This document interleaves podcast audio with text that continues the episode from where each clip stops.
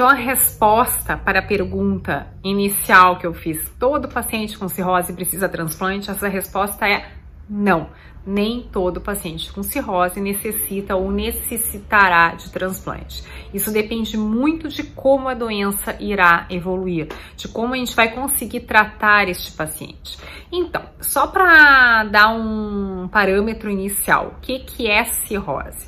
Cirrose é um fígado que está doente, um fígado que está todo cicatrizado por um dano hepático continuado. As principais causas de cirrose na atualidade são doença hepática alcoólica, esteatose, gordura no fígado, né? Por questões metabólicas, até a gente coloca aqui esteatose é uma das grandes causas, tanto a esteatose causada pelo álcool, quanto a esteatose causada pelo acúmulo de gordura corporal, que é esteatose metabólica ou também conhecida como não alcoólica. Então, esteatose, tanto alcoólica quanto não alcoólica, hepatites virais, tanto hepatite B quanto hepatite C. Essas são as principais causas de doença hepática crônica avançada, que é a cirrose.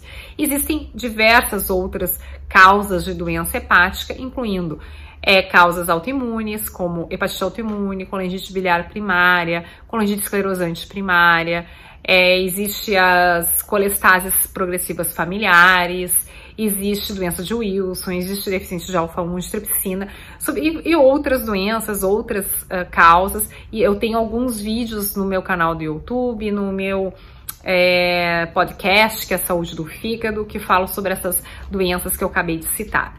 E tem aqui também no meu canal YouTube, se vocês se interessam sobre esse assunto de cirrose, um vídeo que eu falei sobre experiência, vivência de transplante hepático, que foi baseado no relato de transplante hepático do dono de uma rede muito conhecida de hotéis aqui no Brasil, que foi transplantado durante a pandemia, e ele comenta sobre esse transplante e sobre o processo até o transplante é, dele, que foi realizado no Brasil e que foi realizado durante a pandemia, como é que aconteceu tudo isso, é bem interessante para quem está passando por esse processo. E eu, um dos vídeos que mais foram assistidos no meu canal do YouTube é Cirrose, não é uma sentença de morte, que eu comento muitas coisas que eu também vou repetir aqui, mas vale a pena escutar. Então, primeiro, quem tem cirrose, qual pessoa com cirrose precisa de transplante hepático? Então, quando eu tenho um fígado doente, um fígado com cirrose, um fígado todo cicatrizado, que é esse fígado fibrosado, fibrose estágio 4, esse fígado ele pode manter as suas funções, ok? Ou seja, permanecer funcionando bem, ou ele pode entrar em falência, começar a diminuir função hepática. Quando essa pessoa com esse fígado que começa a ter é, uma perda de função desse órgão, a gente começa a vislumbrar o transplante hepático. Com alguns poréns, depende da graduação dessa perda de função hepática. Então, é, a gente divide uma das classificações mais antigas é, de classificar o estágio da doença hepática, se chama de Child Pilg, que a gente divide em três estágios, A, B e C, sendo A a melhor função e C a pior função. Esse, esse score, eles utilizam cinco parâmetros. Esses parâmetros são dois parâmetros subjetivos, que é a quantidade de acite, aquela água na barriga, que já acontece nos pacientes, então, que já tem uma perda de função hepática. Encefalopatia hepática, se está presente ou ausente, qual o grau que são dois parâmetros, então, que depende bastante da avaliação médica e, portanto, de um olhar subjetivo, e três parâmetros objetivos, que seria o tempo de protrombina, com o INR, que é um exame de sangue, a bilirrubina total e a albumina, baseado no, no, valor desses exames laboratoriais, na presença ou ausência de acite, na presença ou ausência de encefalopatia e as suas graduações, a gente classifica esse paciente como tendo TIDE A, B ou C. Pacientes que vão para transplante, que necessitam de transplante, geralmente estão no estágio Child C. Também, às vezes, num B já mais avançado, mas em geral são Child C.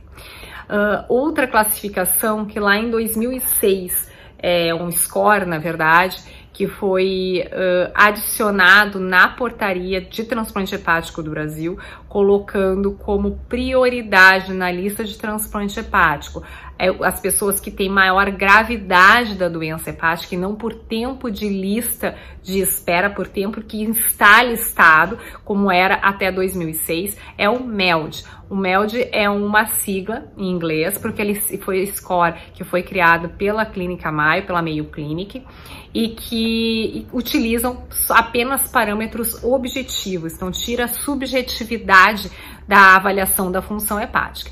Usam três parâmetros, que seria o NR, do tempo de protrombina, que avalia a coagulação do sangue, a creatinina e a bilirrubina total. O score do MELD, ele vai de uma pontuação de 6 a 40.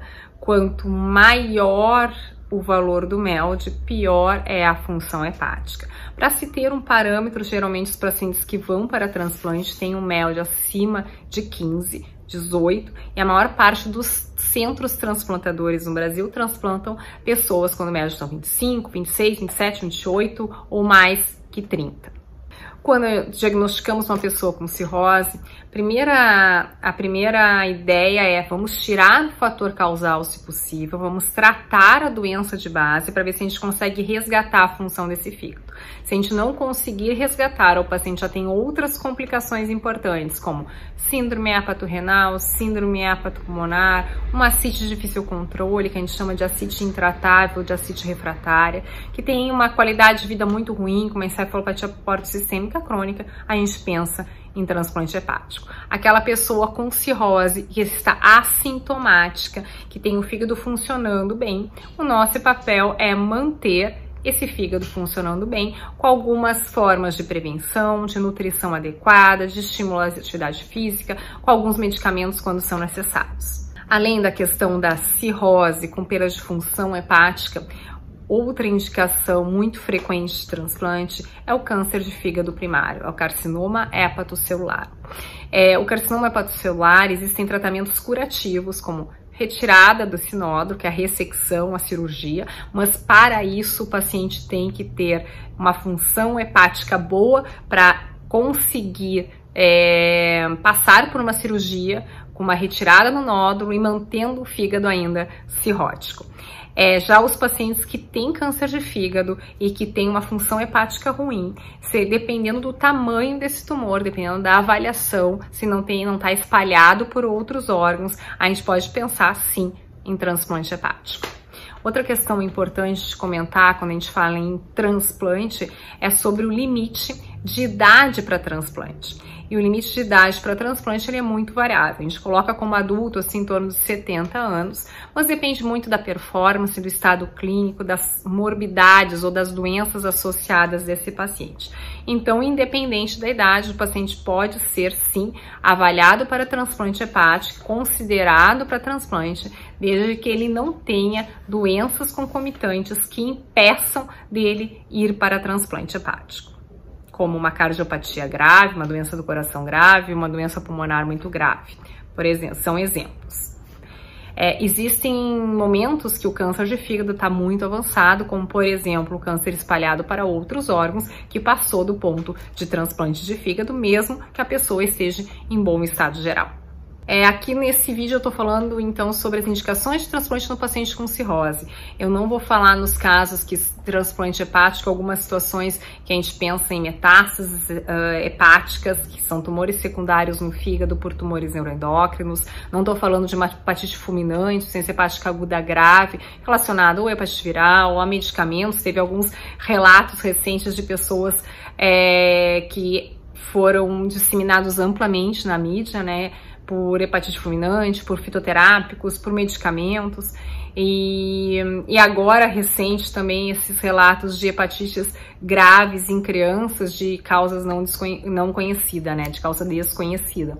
Mas eh, nesse vídeo eu não vou me deter nesse detalhamento, tá?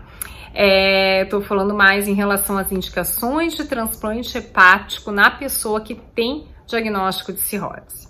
O que eu gostaria de transmitir nesse vídeo é isso, é que fique cientes que não é todo paciente com cirrose que precisa de transplante, é que o objetivo no momento que a gente diagnostica cirrose é tentar trabalhar para conseguir resgatar a função hepática e livrar esse paciente de uma necessidade de transplante, caso ele já esteja com uma função hepática ruim.